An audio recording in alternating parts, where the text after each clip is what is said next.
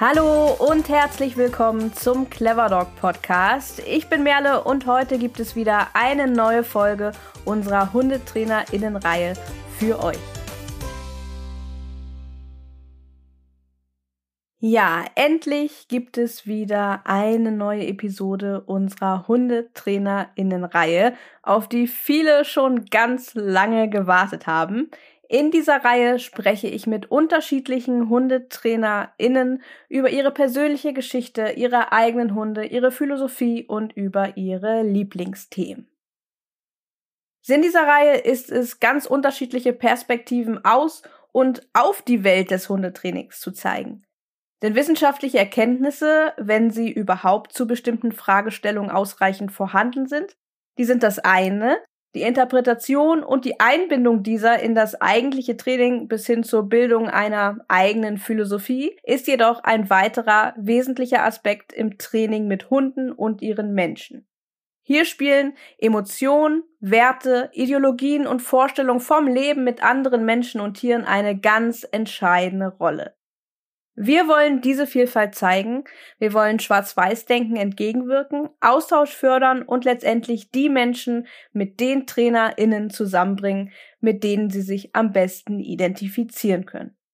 Dabei ist es uns wichtig, auch persönlich über den Tellerrand zu schauen, und so spielt es ausdrücklich keine Rolle, ob unser Team oder auch ich persönlich in allem dieselbe Meinung der TrainerInnen vertreten oder dieselben Werte und Vorstellungen vom Leben mit Hund teilen. Solange unsere Kernwerte nicht berührt werden, die ihre Grenzen zum Beispiel dort haben, wo Tierschutzrelevanz, Wissenschaftsfeindlichkeit oder gruppenbezogene Menschenfeindlichkeit ins Spiel kommen.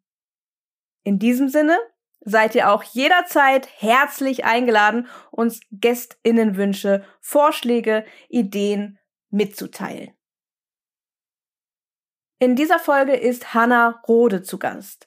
Sie ist Hundeverhaltensberaterin mit soziologischem Background, ist selbstständig mit ihrer Hundeschule Canisozium und ein besonderer Schwerpunkt liegt für sie in der Arbeit mit Hunden aus dem Tierschutz und ihren Menschen, die diesen ein neues Zuhause gegeben haben.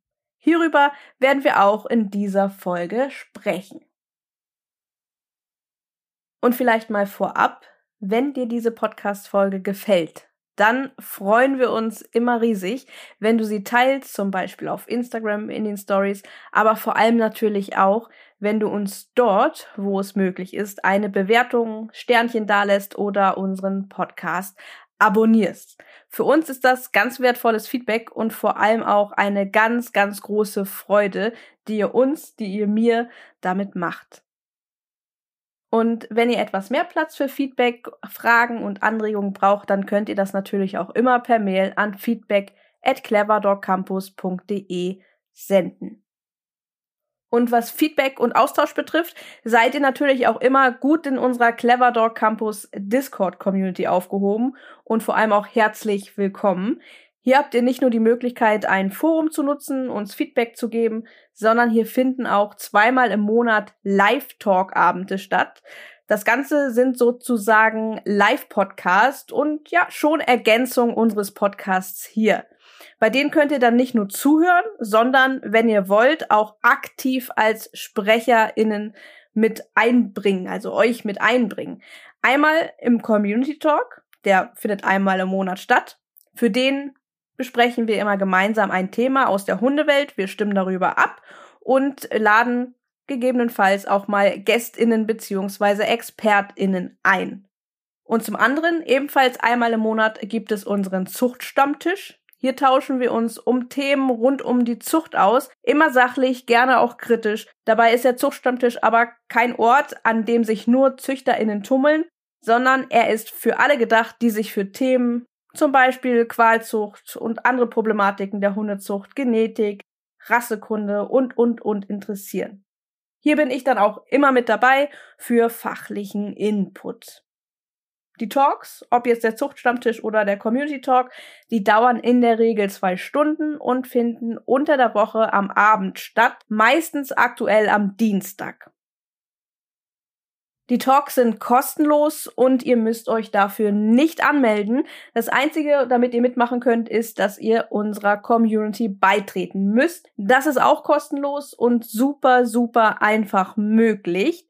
Am allerbesten besuchst du einfach cleverdogcampus.de, also unsere Website cleverdogcampus.de und dort findest du unter dem Menüpunkt Community einen Einladungslink zu unserer Community. Dort einfach auf den Button klicken und dann der ganzen Route sozusagen folgen. Das ist super, super easy, super einfach. Und für alle, die es ein bisschen schneller haben wollen, es gibt auch einen direkten Link zu dieser Community-Seite. Der ist nämlich cleverdogcampus.de slash community.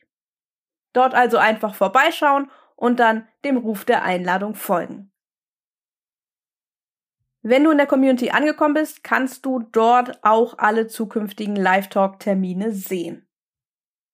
Und ich freue mich natürlich auch immer, wenn ich ein paar von euch dann auch mal in diesen Live-Talks hören darf, denn das ist ja hier alles ein sehr einseitiges Format. Ich quatsche und ihr hört zu, aber dort können wir uns auch ein wenig austauschen.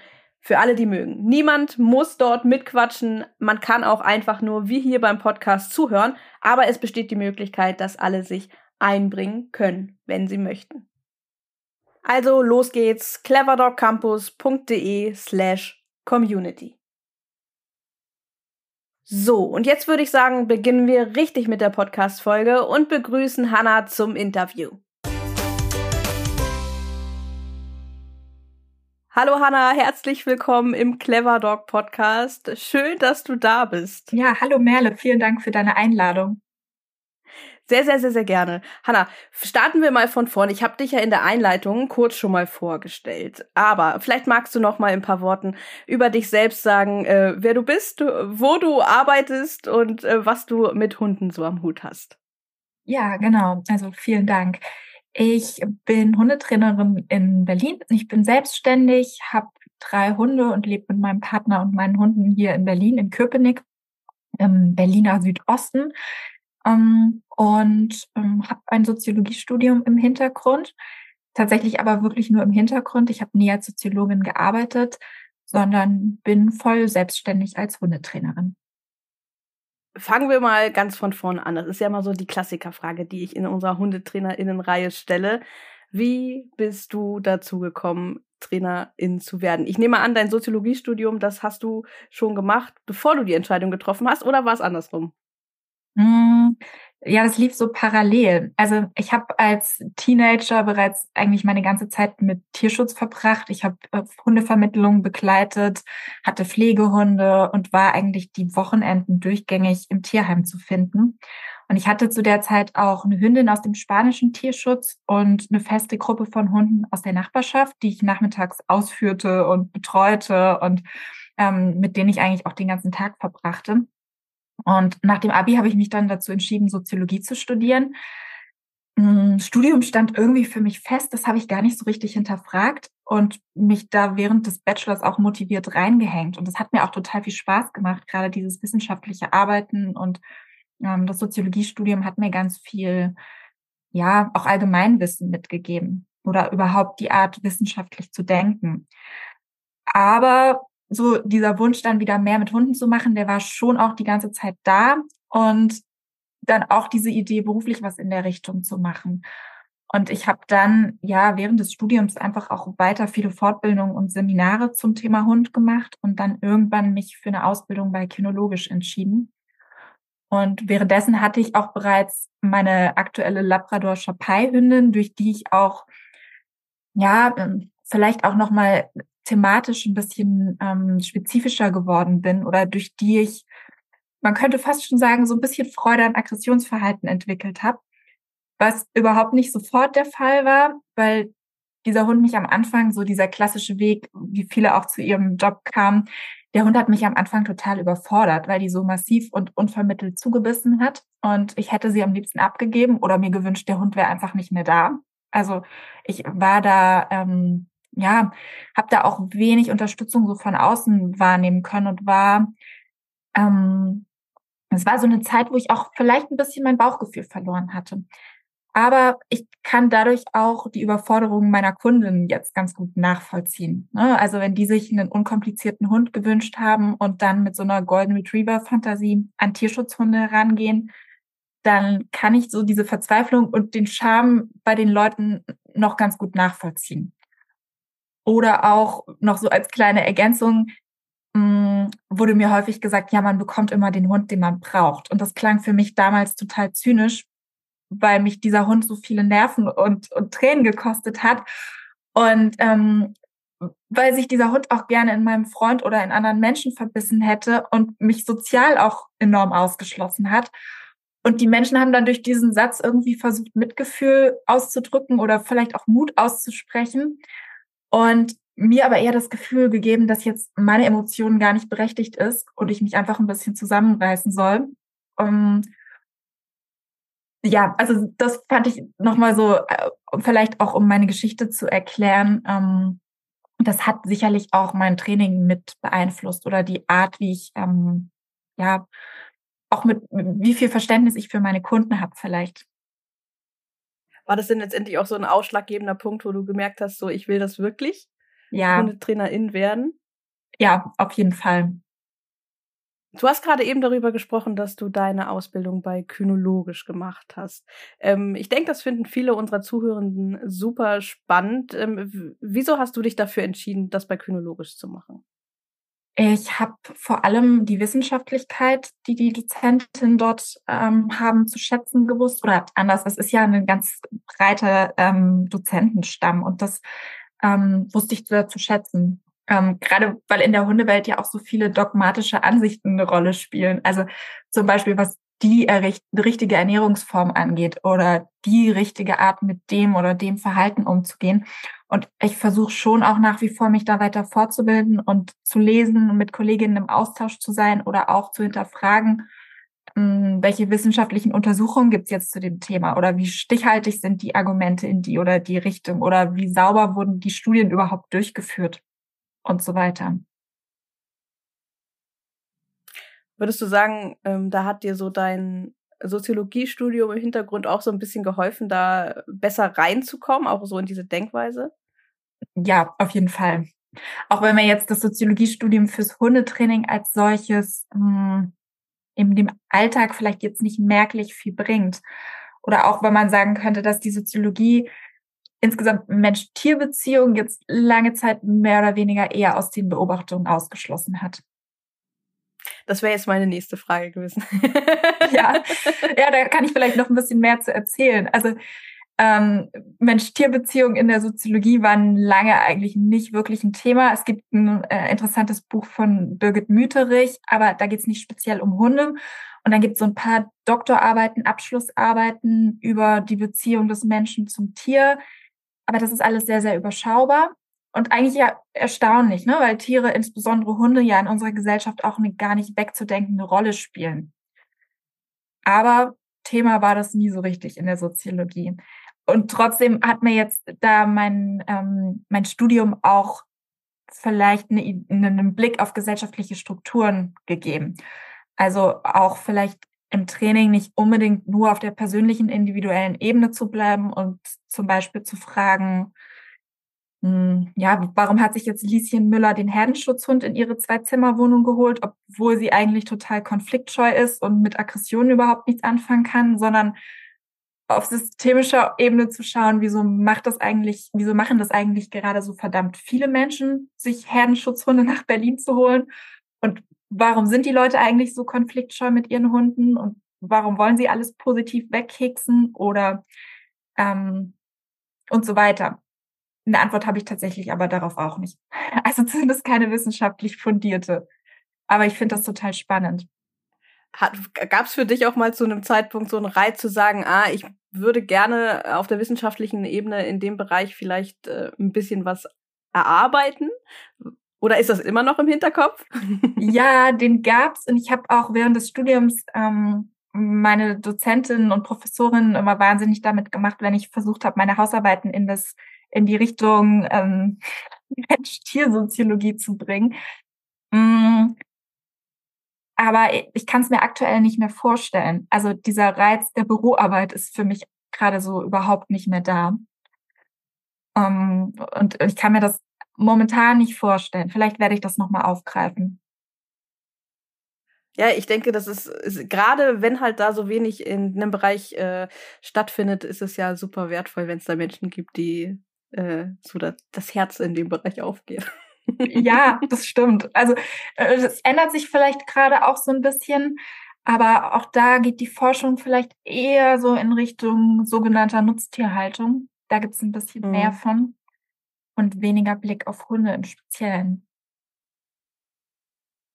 Okay, von der Theorie mal ein bisschen in die Praxis. Kommen wir mal zu deiner Hundeschule. Du hast ja gesagt, du bist ähm, mittlerweile Vollzeit selbstständig. Ähm, vielleicht kannst du ein bisschen was über deine Hundeschule erzählen, was du anbietest und auch was dir im Training super wichtig ist und wo so dein Fokus liegt oder wo du dich selbst verorten würdest. Mhm. Und muss ich gerade erst mal ein bisschen darüber nachdenken über die Frage. Mhm. Ich würde sagen, ich mache hauptsächlich Verhaltensberatung und weniger das klassische Hundetraining. Also unter klassischem Hundetraining würde ich jetzt das Training auf dem Platz verstehen, Welpen- und Junghundegruppen. Die mache ich auch, aber ähm, das ist nicht der Großteil meiner Arbeit. Es ist eher, ich mache ganz viele Hausbesuche bei den Leuten, weil ich es wichtig finde, da auch zu Hause in dem Kontext mir so ein bisschen einen Einblick zu haben, wie leben die mit dem Hund zusammen.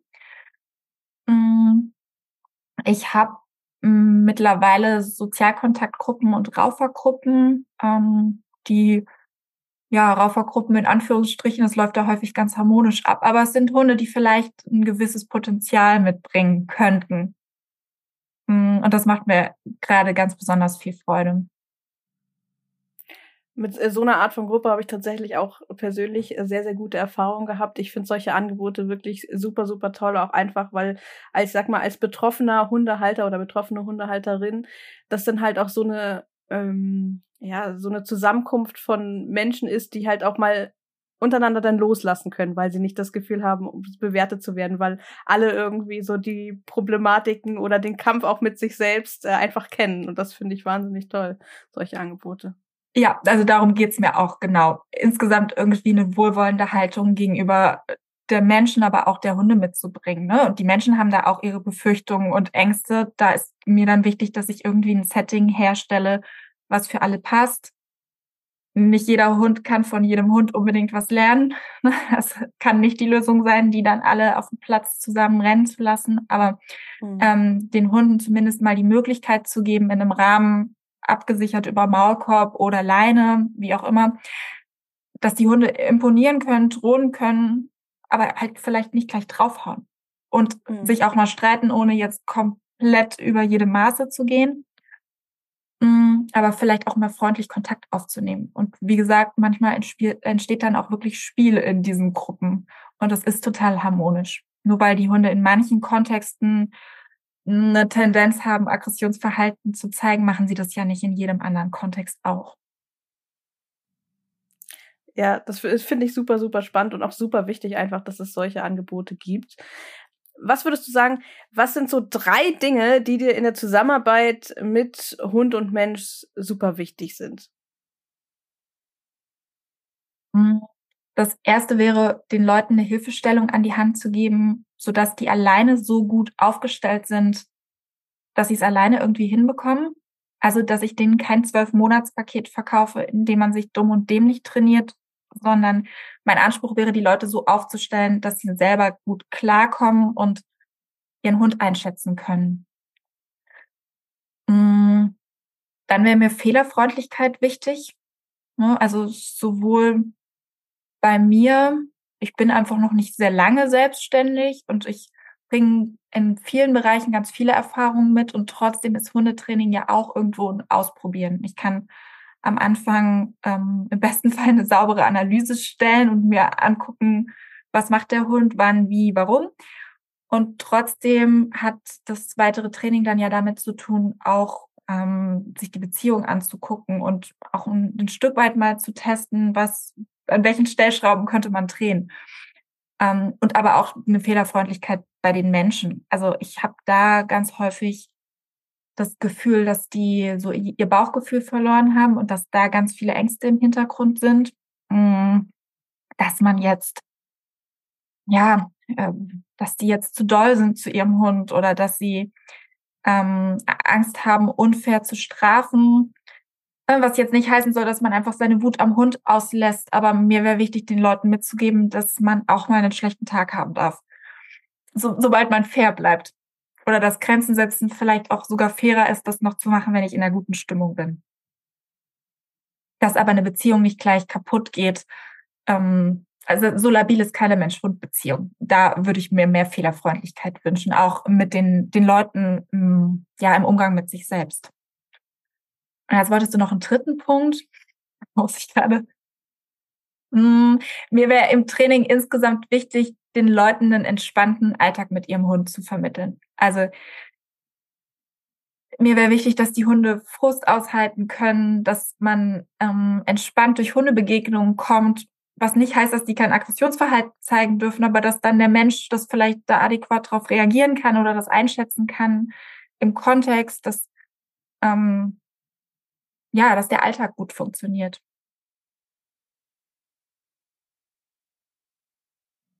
sind auf jeden Fall drei sehr schöne Punkte. Ich finde gerade das mit der mit ähm, der Fehlerfreundlichkeit, alleine das Wort finde ich schon super. Bin ja immer so ein bisschen aus der Halterinnenperspektive da. Ich bin ja selbst keine Hundetrainerin und bin auch selbst äh, mit einem nicht ganz einfachen Hund unterwegs. Und äh, das sind tatsächlich Themen, da bin ich direkt angesprochen. Da sage ich direkt, ja, das habe ich selbst einfach auch gemerkt auf unserem Weg, wo wir gerade am Anfang auch vielen TrainerInnen begegnet sind, ähm, ja, mit dem wir nicht so auf einer Wellenlinie waren, dass das halt tatsächlich etwas ist, ähm, was uns sehr, sehr gut getan hat. Da fühle ich mich direkt persönlich von angesprochen. Das wollte ich noch mal kurz hervorheben. Ja, das finde ich schön, dass du das sagst.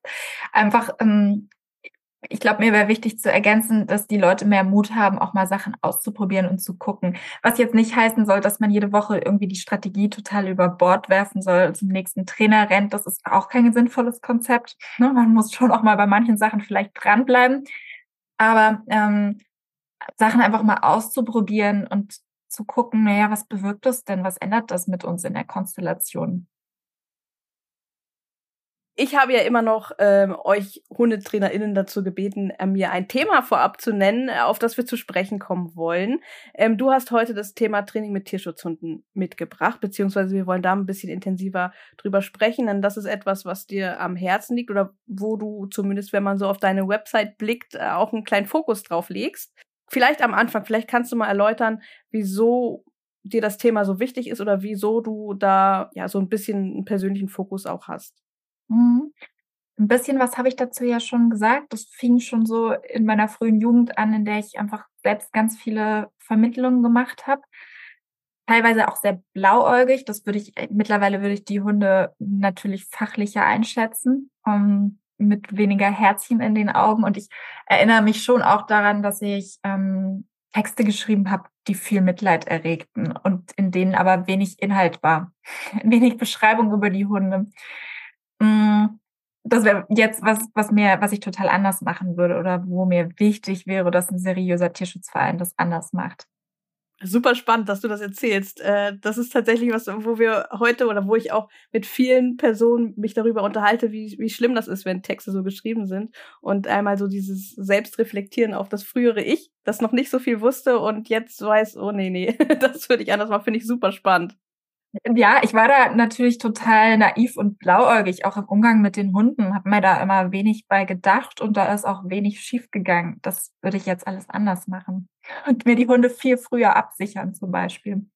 Oder habe auch viel mehr ähm, Gefahrenpotenzial im Kopf, womit ich meine Welpenleute auch manchmal ein bisschen ähm, ärgere, ne? wenn die Leute da noch so Herzchen in den Augen haben und man als Trainerin schon sieht, was da vielleicht kommen könnte dann gibt es da manchmal so gar keine Anknüpfungspunkte.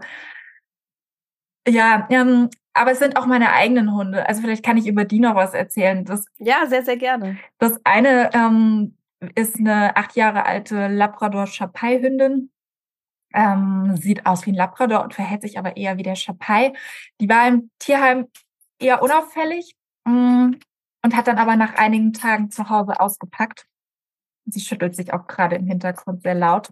Ich hoffe, es hört man nicht. Hat gehört, dass du über sie redest. Ja, genau. Mm, und die hat zu Hause, naja, so nach einer guten Woche ziemlich unvermittelt zugebissen.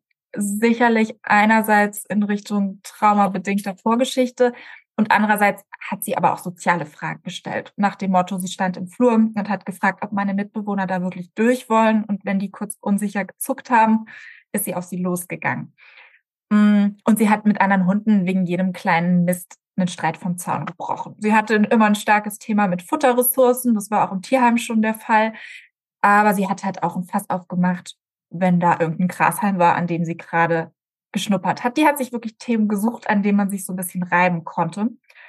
Das ist jetzt anders. Die ist mittlerweile total angemessen und die läuft auch mittlerweile viel in den Junghundegruppen mit, weil sie auch was total Liebevolles und Mütterliches hat.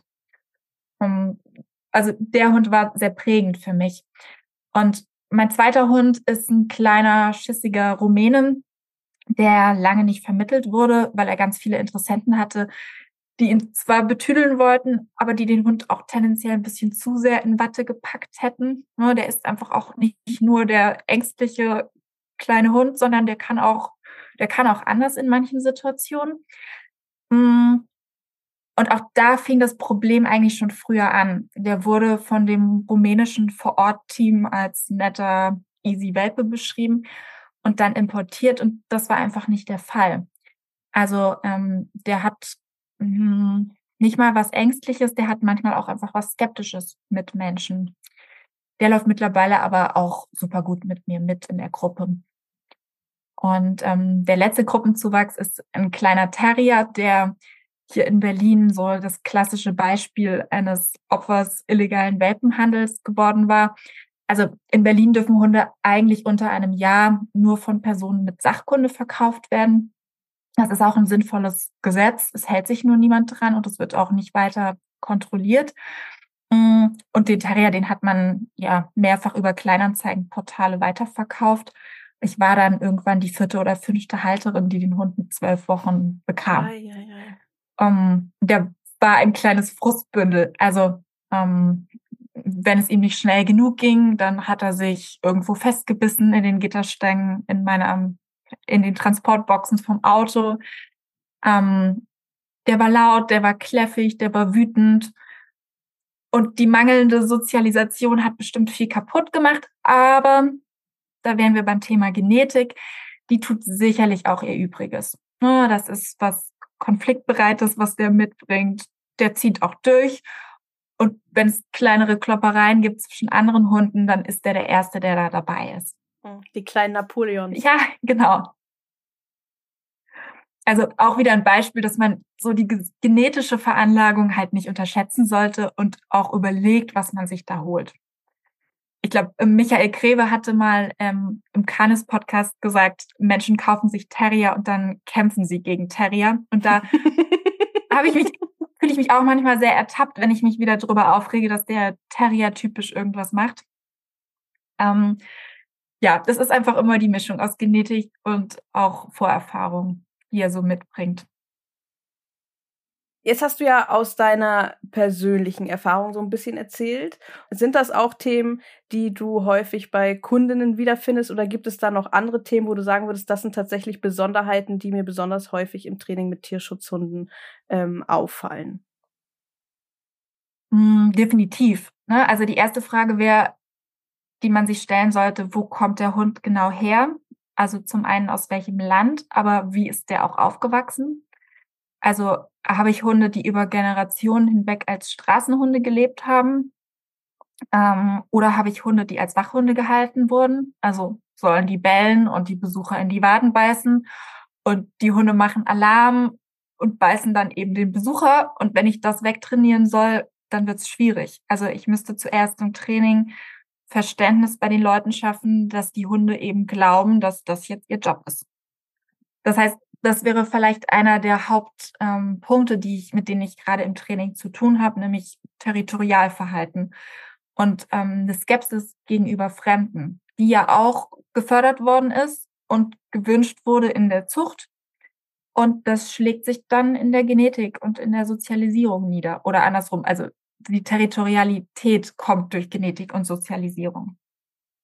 Ähm, und wenn dann ja ähm, häufig bei den Tierschutzhunden so eine deutsche Rassebezeichnung drüber gestülpt wird, weil der Hund ein bisschen ähnlich aussieht.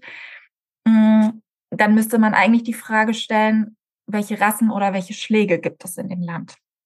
Also ähm, ja, mein Rumäne, Rumänien ist jetzt ein typisches Land, in dem es gar nicht so klassische Rassen gibt, sondern sogenannte Hundeschläge, also natürlich entwickelte Typen, die sich irgendwie in verschiedenen Merkmalen gleichen, aber schon auch eine große äh, Variabilität haben im Gegensatz zu Rassen, ne, die einheitlicher sind und in denen auch ähm, die gezielter über menschliche Zucht entstanden sind. Und ähm, ja, dann hatten die Hunde eben je nach Land, je nach Region, in der die aufgewachsen sind, im Zweifel klare Aufgaben und waren Spezialisten in ihrem Bereich. Also die waren ähm, im Einsatz als Jagdhunde, als Schutzhunde oder ähnliches und sollten dann auch mehr oder weniger nett mit Menschen oder Artgenossen sein. Das ist ja tatsächlich was, was ich hier viele einfach nicht vorstellen können. Ich kenne das ja aus den Themen, die ich äh, sehr, sehr gerne bearbeite. Alles, was rund um die Zuchtthemen ähm, zu tun hat, dass es sehr, sehr schwer fällt, außerhalb dieser Rassestrukturen zu denken, was in meinen Augen ein riesengroßes Problem ist. Und auch hier sieht man wieder, wieso es ein Problem ist, weil man sich gar nicht so vorstellen kann, dass da eben nicht, ein, dass es eigentlich, ja, dass es eigentlich schon gar nicht so sinnig sein kann, wenn da steht, äh, hier ein Labrador aus Rumänien, dass wie unwahrscheinlich es einfach ist, dass das einfach Quatsch ist. Und ähm, so wie du es beschrieben hast, äh, sehr, sehr schön, dass dort eben Hunde vorwiegend halt eben für bestimmte Zwecke verpaart wurden, um halt entsprechend, dass die Hunde weiter und weiter bestimmte Aufgaben erfüllen sollen, die halt zu großen Teil darin liegen, auf Haus und Hof aufzupassen und ähm, dass entsprechend da denn die Population sich so angereichert hat, dass die meisten Hunde halt da ihre Ursprünge haben. So. Und ähm, das wird einfach so, so viel vergessen. Und du hast es ja vorhin auch schon gesagt, äh, mit den Herdenschutzhunden, die sich dann äh, nach Berlin geholt werden als großes Beispiel, äh, dass das natürlich Problematiken mit sich bringt. Du hast gerade das Territorialverhalten angesprochen. Hast du auch noch andere Beispiele, die häufig ähm, im Training mit Tierschutzhunden relevant werden? Was ich mir halt auch immer so vorstelle, ist, ähm, wenn die Hunde, ob sie nun in einem Shelter gelebt haben oder gegebenenfalls auch in anderen Strukturen als Straßenhunde erstmal, äh, je nach Land natürlich, wir wissen alle, Tierschutz ist in unterschiedlichen Ländern ganz anders und wie die Hunde dort ähm, ähm, leben. Hm, wenn sie denn hierher kommen, in ein Land, wo sie auf einmal in einen Haushalt, äh, ja, sag mal, mit zwei erwachsenen Menschen vielleicht noch ein Kind dazu ähm, leben sollen, ja, so ein Kulturschock, der noch andere Problematiken mit sich bringt. Was kannst du uns da berichten? Mhm. Also genau, das Grundproblem wäre eben, dass man jetzt den Hund nach Deutschland holt und die Leute haben dann eine Idee von, naja, Hund ist Hund und mit Erziehung wird das ein ganz freundlicher, netter Hund, der alle Menschen und alle anderen Hunde mag. Ähm, aber die Genetik spielt da eben auch mit rein und die Art, wo die aufgewachsen sind, eben welche Umgebung und welche Sozialstruktur die auch kennengelernt haben. Und dann macht sich eben im Zweifel ein Herdenschützer, der auf andere Dinge sozialisiert ist, in der Wohnung in Neukölln nicht so gut. Also ähm, ein weiteres Thema wären Angstthemen, Selbstschutzthemen. Vielleicht zum einen traumabedingt durch schlechte Erfahrungen, aber da müsste man genau hingucken, weil das wird, finde ich, auch immer ein bisschen zu schnell unterstellt. Ähm, gerade wenn man auf die Genetik guckt, dann sind das vielleicht Hunde, die über mehrere Generationen scheu gelebt haben. Und da wird es dann schwierig, oder da könnte man nicht von Angst sprechen, sondern da ist es eher ein gewisses Misstrauen, ne, eine Unsicherheit. Und wenn ich die dann wegtrainieren soll, dann, ähm, naja, dann sind dem Grenzen gesetzt und dann wird es auch dem Hund vielleicht nicht gerecht. Also ähm, die haben ganz oft keine Angst, sondern die sind unsicher und skeptisch. Den fehlt, die sind auf, auf einen anderen Kontext sozialisiert und ähm, zutiefst misstrauisch mit Menschen. Und das wäre natürlich ein anderer Umgang, als wenn ich jetzt einen klassisch ängstlichen Hund habe. Mm. Aggressionen im Allgemeinen, also wir kamen jetzt ja auf Territorialverhalten zu sprechen, aber Aggressionsverhalten insgesamt ist ein Thema, weswegen die Leute ins Training kommen. Ähm, meistens mit anderen Hunden, aber auch ja mit Menschen. Ne? Ähm, gar nicht unbedingt nur in dem Kontext, dass der jetzt Haus oder Wohnung verteidigt, sondern ja, dass der auch draußen vielleicht keine fremden Menschen in den Nahbereich seines Menschen lässt. Und das andere wäre Jagdverhalten als drittes großes Thema. Also ähm, gerade wenn die Hundinnen jetzt aus Spanien, Italien, Portugal, Griechenland kommen, dann ist da Jagdverhalten meistens eingebaut. Ne? Also so von der Tendenz. Und wenn ich jetzt einen jagdlich, früher jagdlich geführten Hund habe, dann wird es natürlich auch im Training schwer. Und wenn ich da jetzt mit einem Futterbeutel komme und das Jagdverhalten umlenken will, Jagdverhalten ist halt was sehr selbstbelohnendes. Ja, das ist schwierig. Da, da werden dem auch ganz schön viele Grenzen gesetzt. Da vielleicht noch zu, als Ergänzung für unsere Zuhörenden, ähm, dass wir natürlich in den Ländern, die du genannt hast, die das wissen vielleicht viele gar nicht, äh, dass wir da halt die Besonderheit haben, dass wir da sehr, sehr viele Jagdhunde halt eben oder Jagdhunde, ursprüngliche Jagdhunde-Rassen äh, haben, mhm. die sich dort entsprechend äh, frei als Straßenhunde äh, bewegen, die ursprünglich teilweise auch wirklich züchterische Hintergründe haben, aber jetzt heutzutage eben als Straßenhunde sehr, sehr, sehr viel und sehr, sehr in großen Mengen tatsächlich auch unterwegs sind mittlerweile.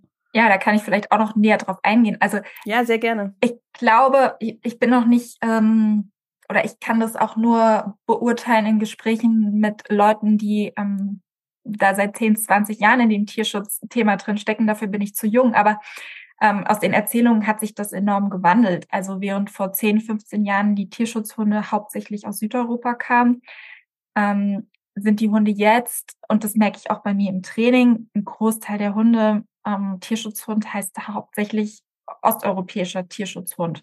Ganz, ganz wenige kommen aus den Tierheimen hier vor Ort tatsächlich. Und es sind auch nicht mehr viele Hunde, die aus Südeuropa kommen.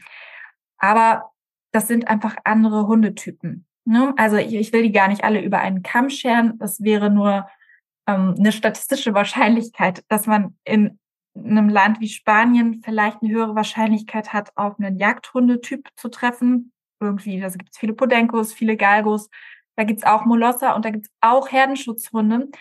Ähm, aber auch in Italien und in Griechenland sind es überwiegend die Jagdhundetypen, die da eine Rolle spielen. Und ähm, wenn ich mir einen Hund aus Südeuropa hole, habe ich eine höhere Wahrscheinlichkeit, dass ich ein Jagdthema mitbringe oder dass der Hund ein Jagdthema mitbringt, mit dem ich dann ähm, zu kämpfen in Anführungsstrichen habe, als wenn ich mir den Hund aus Osteuropa hole. Ähm, weil da, ja, ähm, neben den Molossern einfach zum großen Teil Hundeschläge sind, die ein Territorialverhalten mitbringen, die einen Herdenschutzhund-Einschlag haben. Mm, und auch in den Ländern, wo sie herkommen, einfach zum Schutz von Wölfen, Bären und Kojoten im Einsatz waren.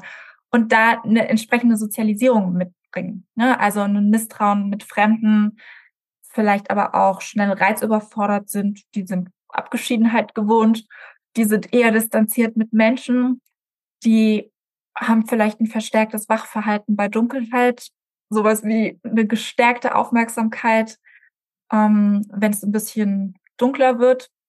Mm. Und die sind grundsätzlich einfach sehr eigenständig ne, vom, vom Grundtypus.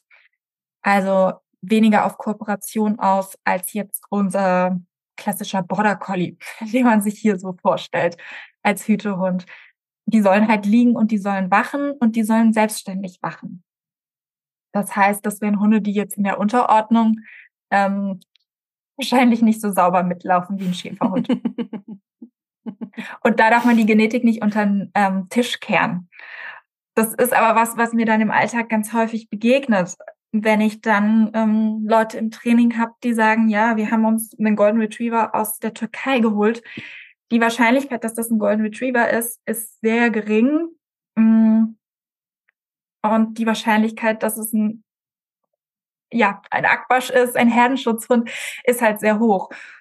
Und wenn die Leute da dann dieses Verständnis nicht mitbringen ähm, oder die Augen ein Stück weit vor verschließen, dann könnte es blöd werden. Ja, spätestens, wenn der dann mit zwei bis drei Jahren erwachsen wird. Und es zwar eine leichende Entstehung gab, aber der Hund irgendwann plötzlich in Anführungsstrichen ähm, die Besitzer beißt. Mhm, das sind natürlich auch Punkte oder auch Themen, die du jetzt alle genannt hast, ähm, die ja wenn sie denn auftreten, sehr viel Arbeit auch an einem selbst äh, erfordern. Ich stelle mir da die Frage, erlebst du das häufig, dass die Menschen im gewissermaßen auch so ein bisschen enttäuscht sind? Weil ich stelle mir das immer so vor, man hat ja schon das Gefühl, ich helfe da einem Hund, ich rette da einem Hund und dass man dann halt eben, so blöd es klingt, ne, aber das ist ja was Menschliches, das so zu denken. Ich helfe jemandem, ich erwarte in gewissermaßen Dankbarkeit, dass man das halt so in dem Maße nicht äh, zurückbekommt, dass da auch Enttäuschung mit im Spiel ist in solchen Situationen. Ja, auf jeden Fall. Äh, vor allem, weil die Menschen ja auch ganz viel opfern im Zweifel und ähm, ganz viel dafür aufgegeben haben oder versuchen, gerade dem Hund in den ersten Wochen, in den ersten Monaten auch alles recht zu machen, ein Stück weit. Und dann beißt er plötzlich. Und da ist er nicht so nett zu meinem Besuch, wie ich mir das vorgestellt habe. Also ähm, die Gefahr wäre, wenn ich so eine Golden Retriever Fantasie auf meinen osteuropäischen Herdenschutzhund drüber stülpe, dass ich da echt böse enttäuscht werde. Ich glaube, richtige Rassespezialisten würden jetzt den Kopf schütteln, ne? weil ich jetzt ähm, da auch die die Hunde so über einen Kamm schere. Das will ich gar nicht machen und das sind total tolle Hunde. Nur ich muss mir einfach bewusst sein, was ich da hab. Oder wenn ich mir meinen Hund aus Rumänien, Bulgarien hole, dass der vielleicht von der Tendenz ein anderes Verhalten mitbringt, als ähm, das hier die Hunderassen tun, die wir halt hier vor, vor Ort in Deutschland so kennen. Ja, und ich denke auch, ähm, dass es auf, dass ich, also das habe ich auf jeden Fall nicht so wahrgenommen, dass du dir über einen Kamm scherst. Und ich glaube, die Aussage ist relativ klar, dass man sich versucht, bewusst zu machen, was da auf einen zukommt, weil ich denke, solange man, das gilt ja für alles, was rund um den Hundekauf, sage ich mal, geht. Man sollte sich bewusst machen, was einen erwarten kann, also auch mit Betonung auf kann. Und ähm, solange man weiß, was auf einen zukommen kann und was man ne, ich meine, wir reden hier dann auch von Wahrscheinlichkeiten und äh, der Einfluss von Genetik und der Einfluss von Umwelt und so weiter. Aber man kann das ja schon im gewissen Maßen, kann man zumindest äh, bestimmte Dinge, die absolut nicht in sein Leben passen, schon mal im Vorhinein sagen, nee, die Wahrscheinlichkeit ist zu groß, ich unterlasse das lieber.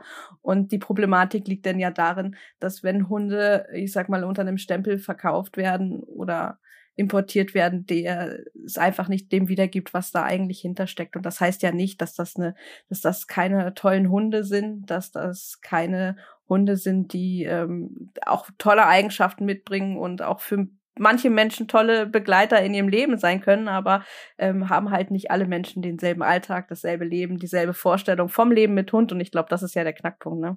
Genau. Ne? Also wenn ich bereit bin, mein ganzes Leben am Ende auf den Hund ähm, auszurichten, aufs Land zu ziehen und ähm, mein Leben da mit meinem Hund zu führen, dann kann ich mir auch einen Hund online bestellen. Aber wenn ich die Bereitschaft dazu nicht mitbringe, dann ähm, macht es ganz viel Sinn, sich vor der Anschaffung Gedanken zu machen und im Zweifel auch beraten zu lassen.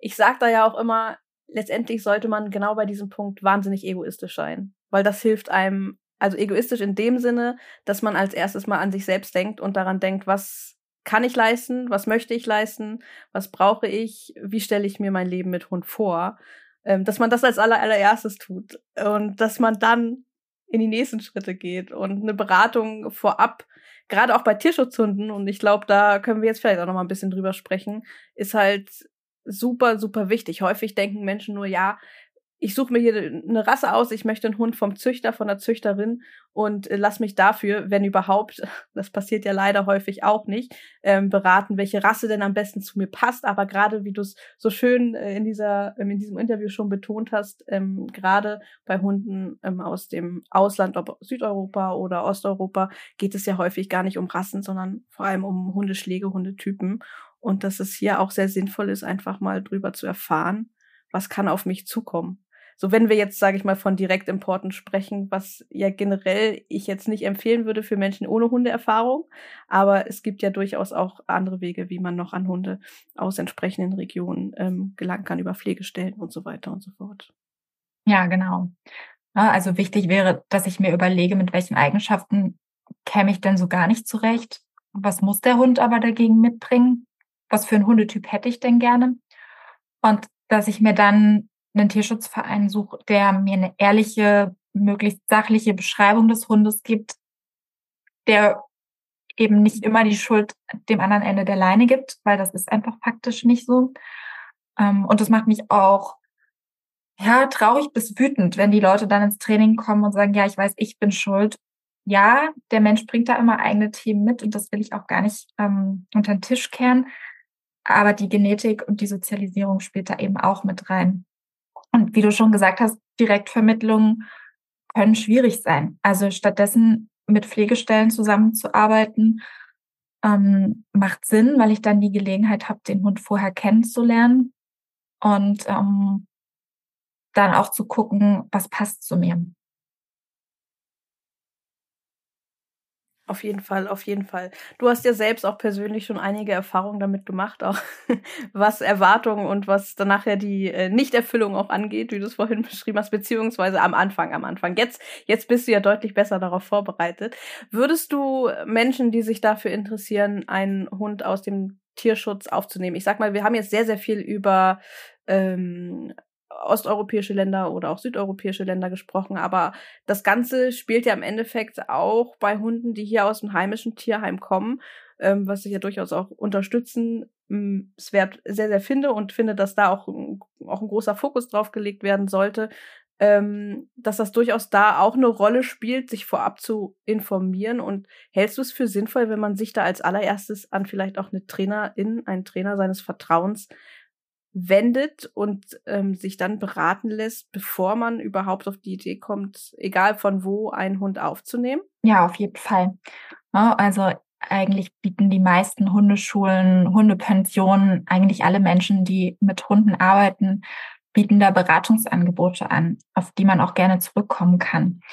An der Stelle vielleicht auch noch eine kleine Werbung. Ich bin Teil der Initiative Neuer Hund, na und. Und wir haben uns genau das zum Ziel gesetzt, nämlich eine Beratung vor der Hundeanschaffung zu bieten, ähm, damit man eben genau entweder einen Hund aus seriöser Zucht findet oder auch einen verantwortungsvollen Tierschutzverein, der sich bemüht, die Hunde vernünftig einzuschätzen. Und auch, damit man dann vielleicht noch mal im Gespräch mit den Beraterinnen rausfindet, was man sich eigentlich wünscht und was man sich vorstellt, um dann auch die Erwartungen ja ein Stück weit ähm, realistischer zu gestalten. Ne? Nicht die Idee zu haben, jetzt den Hund retten zu wollen und einen ganz freundlichen, netten, dankbaren Hund zu erwarten, sondern ja, da steigt dann halt ein Hund aus dem Transporter, der nach Kot und Urin riecht, der vielleicht Herzwürmer hat, der Giardien hat, der vielleicht im schlimmsten Fall noch irgendwelche Knochenbrüche hat, die nicht so richtig behandelt worden sind. Mm. Und die Hunde haben im Zweifel eine Genetik, mit der sie in unserer Welt nicht so unbedingt ein easy Leben haben. Also die mögen vielleicht keine fremden Menschen oder Hunde, die haben gelernt, sich durchzusetzen, die sind nicht unbedingt dankbar, die knurren vielleicht nach einer Woche, die Leute vom Sofa, die trauen sich dann nicht mehr, sich durch die Wohnung zu bewegen im schlimmsten Fall. Also sich da vorher Unterstützung zu holen, mm, das lohnt sich in jedem Fall. Auf jeden Fall. Das ist natürlich auch ein Thema, was mir extrem am Herzen liegt. Wir haben ja auch vor einer Weile das Projekt Augen auf beim Hundekauf gestartet, ähm, wo es auch explizit um Aufklärung geht und auch eben darum geht, weiterzuleiten an HundetrainerInnen oder auch an Netzwerke, wie du es auch gerade eben erwähnt hast. Ähm, ich finde es einfach super, super wichtig und ich glaube, da kann man eigentlich gar nicht aufmerksam drauf genug machen, weil es auch einfach noch viel zu wenig in Anspruch genommen wird. Ne? Und ähm, da muss man wirklich sagen, das ist das Sinnvollste. Es lohnt sich, sich vorab zu informieren. Es gibt so viele Möglichkeiten. Es lohnt sich wirklich, selbst wenn man sich die blanken Zahlen anguckt. Es lohnt sich so sehr, denn was einmal für Kosten entstehen können, ob durch Training, ob durch gesundheitliche Themen, wenn man eben ja ganz doofe Entscheidung trifft, sagen wir es mal so. Das ist unglaublich. Das kann so unfassbar teuer werden. Und auch der Stress, den man sich im schlimmsten Fall zumutet oder gerade soziale Isolation haben wir auch, hast du vorhin ja auch schon drüber gesprochen. Das kann alles passieren und es lohnt sich einfach da am Anfang ein bisschen Zeit, ein bisschen Gedanken, ein bisschen Geld auch in die Hand zu nehmen. Äh, und das ist wirklich nur ein bisschen, ähm, um sich da entsprechend beraten zu lassen. Das ist es auf jeden Fall wert. Für die, für sich selbst, für die Hunde, die äh, kommen oder nicht kommen. Ähm, das macht auf jeden Fall sehr, sehr, sehr, sehr viel Sinn möchte ich nochmal dreifach unterstreichen. Auch im Hinblick darauf, dass man sich da mittlerweile einfach keine Feder mehr leisten kann. Also die Tierheime sind voll mit Hunden, die Tierheime sind aktuell voll mit Hunden aus dem Auslandstierschutz, während Vereine die Leute ja. Teilweise im Stich gelassen haben. Ähm, oder auch einfach vielleicht nicht die Fachkenntnis hatten, die Hunde vorher richtig einzuschätzen. Ähm, es sind Hunde von Vermehrern, von Hobbyzüchtern. Es sind ganz wenig Hunde aus seriöser Zucht, ne, weil sich ein seriöser Züchter vorher Gedanken machen würde, wo er seinen Hund eigentlich hingibt. Und vielleicht nicht den Weimaraner oder Deutsch-Strata in eine Familie ohne Hundeerfahrung vermittelt. Ganz hier wichtig nochmal, Hobbyzucht ist nicht gleich unseriöse Zucht, weil die meiste Zucht in Deutschland ist Hobbyzucht. Aber ich glaube, du meinst äh, Vermehrer. Ähm, einfach. Also Vermehrer ist in unserer Definition sind alle Leute, die nicht um, unter seriösen Gesichtspunkten züchten, ähm, sich also keine Gedanken um entsprechende Thematiken machen, weil Hobby ist, das ist, ist, ist ein Thema, was immer häufig ja, vertreten wird. Ja, da hast du recht. Das ist gut, dass du das nochmal spezifizierst. Ich meine vor allem damit auch ähm, Familien, die sagen, ach, wir wollen unbedingt mal, mal genau, süße Welpen ja. haben. So hart es klingt, solche Menschen bezeichne ich halt auch als VermehrerInnen, denn es ist einfach nichts anderes. Es ist einfach ungezielte Anpaarung von Hunden und das ist in meinen Augen vermehren. Ich weiß, da hat man manchmal Hemmungen von davon, das so auszusprechen, aber letztendlich ist es so. Und ähm, ja, das soll jetzt nicht die Vermehrer im großen Stil irgendwie kleiner machen oder abschwächen. Das ist, das ist unfassbar schlimm. Aber ansonsten passieren immer so Verwechslungen mhm. mit dem mhm. Wort Hobby. Ja, ne, du hast recht. Das stimmt. Also, wir unterstreiten es drei, vier, fünf, sechs Mal, zehn Mal. Ähm, lasst euch äh, vorm Hundekauf beraten. Und das kann durchaus auch für Menschen durchaus interessant sein, die selbst schon Hunde hatten oder haben, weil auch dadurch es ergeben sich ständig neue Lebensstrukturen bei einem selbst und es lohnt sich einfach da mal jemanden von außen drauf gucken zu lassen, um wirklich zu gucken, was für ein neues Familienmitglied passt da überhaupt noch bei uns rein.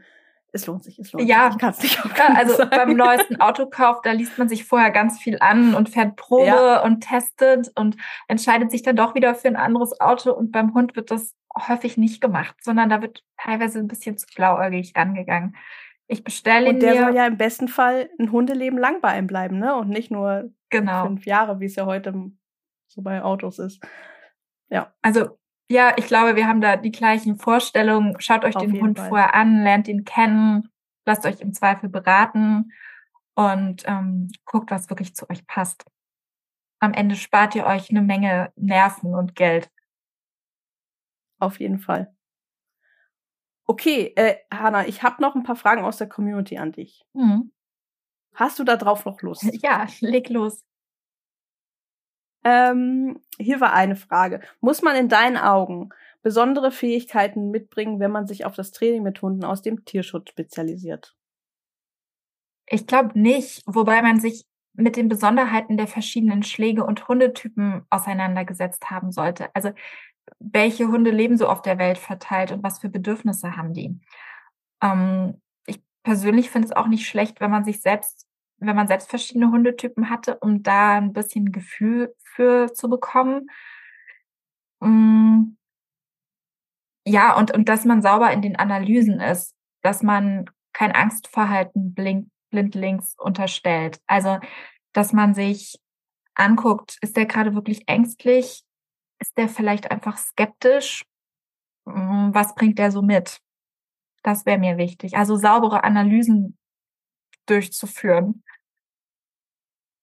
Okay, die nächste Frage wäre, gibt es Fälle, bei denen du lieber weiterleitest? Ist dir das schon mal passiert?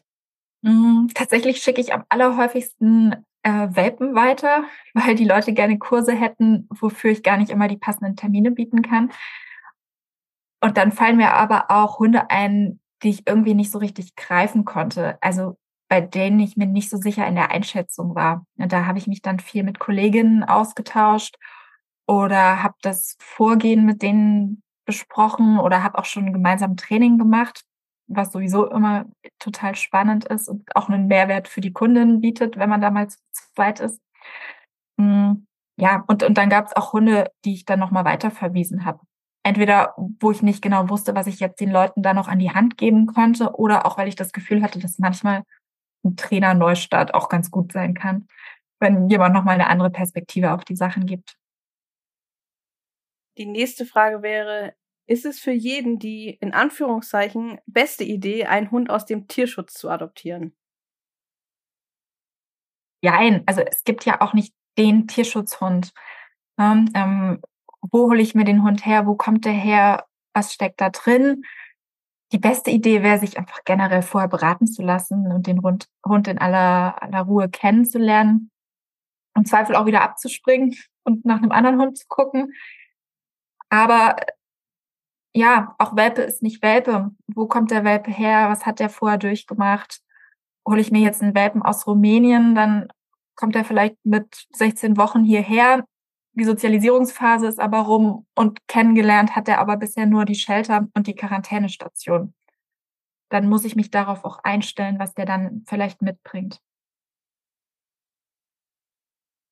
dann habe ich noch eine vierte Frage aus der Community bekommen, die fand ich sehr schön. Ich weiß nicht, ob die Person dich vielleicht kennt, aber die Frage ist, was sind deine Pläne für die Zukunft?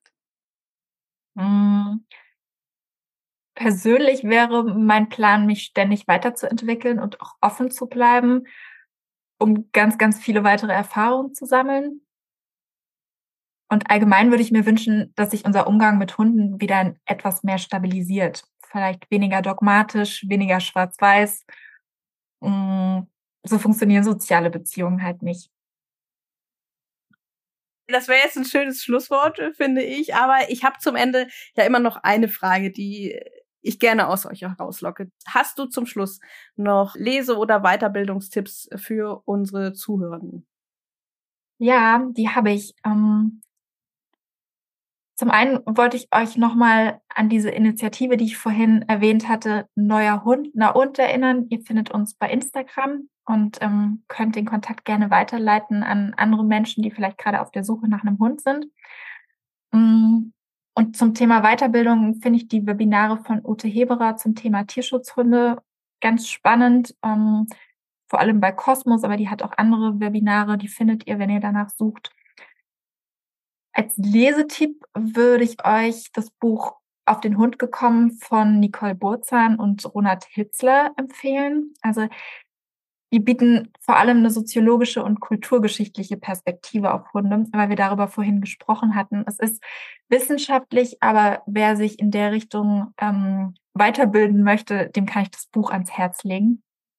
Ähm, und genauso gibt es ethnografische Untersuchungen von Tierschutzhunden zwischen Spanien und Deutschland. Und das ist ein Buch von Irina Arnold. Wir können das euch ja später noch genauer verlinken.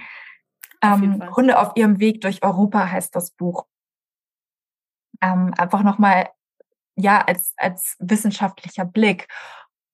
Und dann hätte ich eine weitere Empfehlung. Das ist ein Artikel von einem in Kamerun aufgewachsenen Anthropologen.